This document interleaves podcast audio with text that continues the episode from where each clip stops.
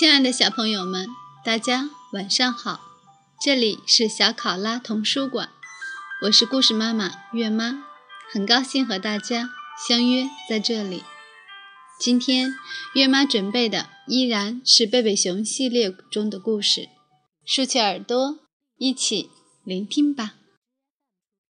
贝贝熊系列丛书《恶作剧》，美斯坦伯丹，简。博丹绘著，张德奇等译，新疆青少年出版社。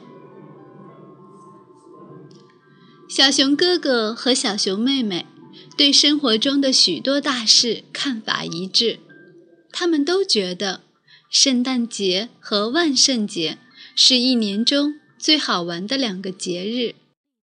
他们都觉得不上学比上学好，红薯。比土豆泥好，但在有些事情上，他们不太相同。小熊哥哥最喜欢的颜色是红色和蓝色，而小熊妹妹最喜欢的颜色是粉色。小熊哥哥最喜欢的冰激凌是巧克力味的，而小熊妹妹最喜欢开心果味的。小熊哥哥爱看恐怖片，而小熊妹妹讨厌恐怖片。还有一点，他们不一样，那就是恶作剧。小熊哥哥喜欢恶作剧，他老是捉弄人，认为这样很好玩。小熊妹妹可不喜欢，认为那样很无聊，很讨厌。妈妈，哥哥又捉弄我了。哎呀，我只是逗他玩玩。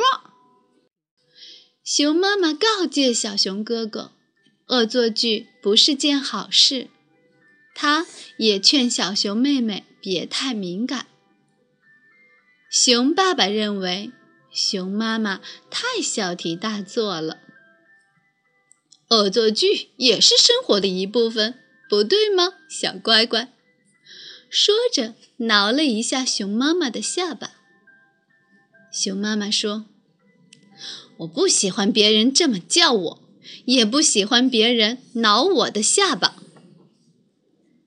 后来，小熊哥哥认识到，妈妈和爸爸都是对的，恶作剧确实不是一件好事，但它又是生活中的一部分。从一件不愉快的事情中，他慢慢明白了这个道理。一天，熊王国学校发生了一件不同寻常的事。老师说：“小熊哥哥，蜂巢先生叫你到他办公室去一下。”教室里立刻发出一阵嗡嗡声。小熊哥哥做了什么？为什么校长蜂巢先生要见他？小熊哥哥心里七上八下的。其实他的担心是多余的。蜂巢先生说：“小熊哥哥，我需要一个专门的信使，给各班传递消息。你的成绩和品行都非常优秀，就……”做我的专门信使吧，每天上课前到这儿报道，我会交给你要传送的信息。现在你可以回教室了。不用说，小熊哥哥当信使的消息很快传遍了整个校园，许多孩子都有点嫉妒他，一些孩子非常嫉妒他。以高个子灰熊为首的一帮孩子简直嫉妒极了。很快，一贯爱恶作剧的小熊哥哥开始尝到被人捉弄的滋味了。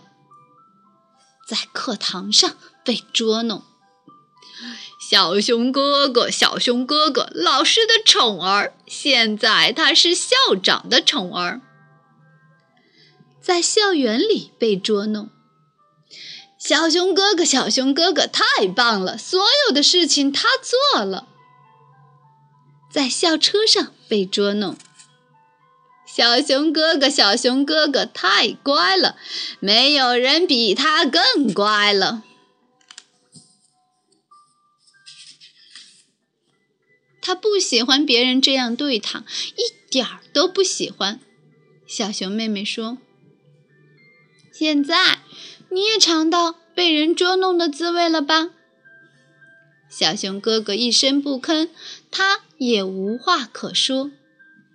以前他捉弄了别人，总会轻描淡写地说些安慰的话。现在这些话又轮到别人说给他听了。逗你玩玩，别在意，别太敏感了。他气愤极了，真想把高个子那帮家伙狠狠揍一顿。他们块头再大，他也不怕。可是如果去打架，他就会丢了那份特殊差事，那样情况就更糟了。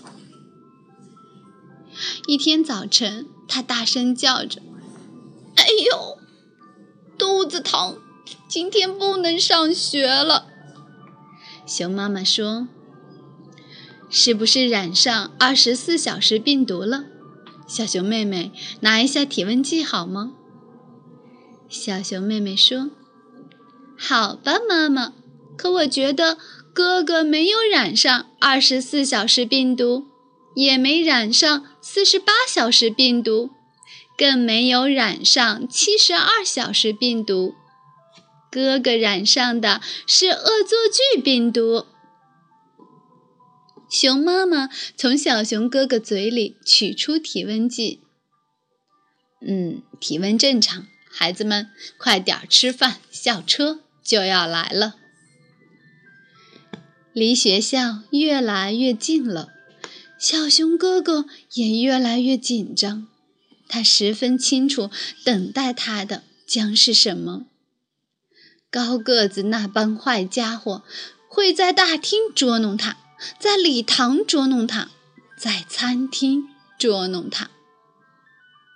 可是。这一次他猜错了，因为一件意想不到的事发生了。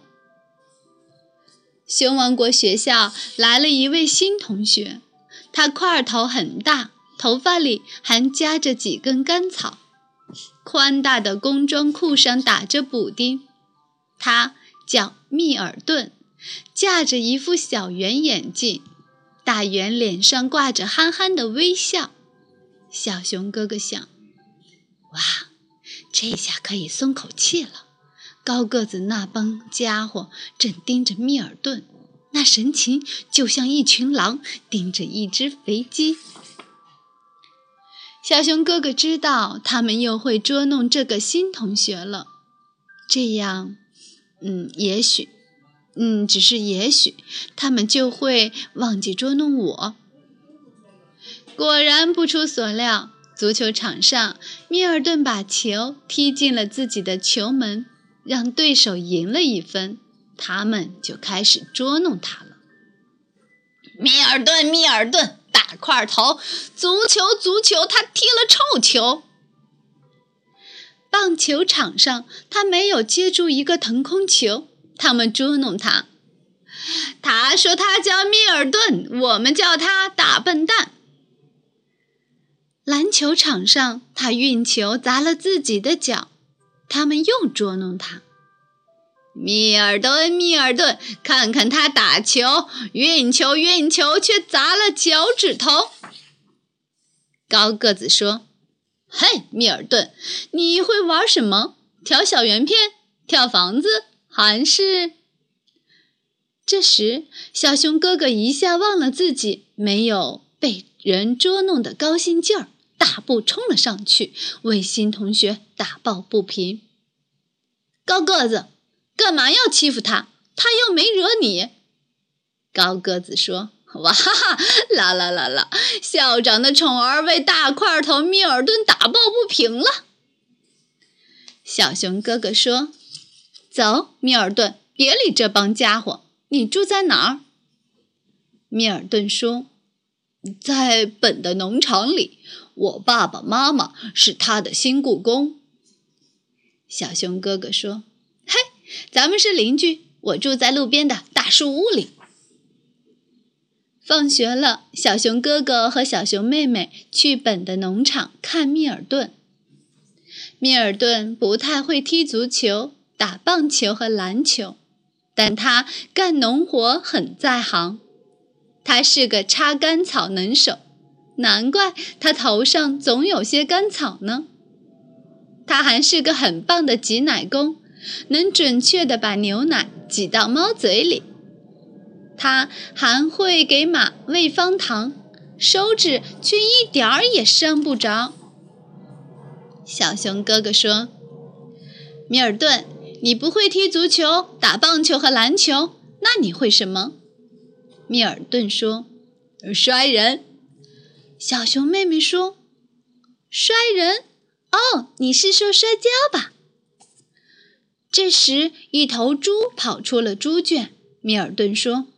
稍等一下，猪刚跑出几步，米尔顿就一下子把它扑倒在地，扔回了猪圈。嗯，小熊哥哥心里有了主意。第二天早晨，校长的专门信使把一封信带到了体育馆，交给了教练。但这封信不是校长写的。教练边读边点头：“嗯，不错。”上体育课了，孩子们来到体育馆，惊讶地发现密尔顿已经在那儿了。他穿着紧身摔跤服，教练手上还拿着另外几件。教练宣布：“孩子们，咱们要组织一个摔跤队，也许以后还要参加熊王国校际摔跤联赛。高个子。”你和你的伙伴们，快穿上这些摔跤服，和密尔顿较量较量。高个子和同伴们去做准备。教练问：“米尔顿，你有什么绝招吗？”米尔顿说：“有煎饼。”教练喊道：“预备，开始！”高个子猫着腰，气势汹汹地朝米尔顿扑过来。但这根本不算什么，米尔顿一下子把他压倒在地。高个子喊：“哎呦！”米尔顿又闪电般的把其他几个家伙摔倒在地，地上倒着三张煎饼，同时响起了三声“哎呦”。熊王国学校参加了摔跤联赛，队员们表现出色，特别是密尔顿。他场场都赢，小熊哥哥和小熊妹妹一场不落，领着大家一起为他呐喊助威。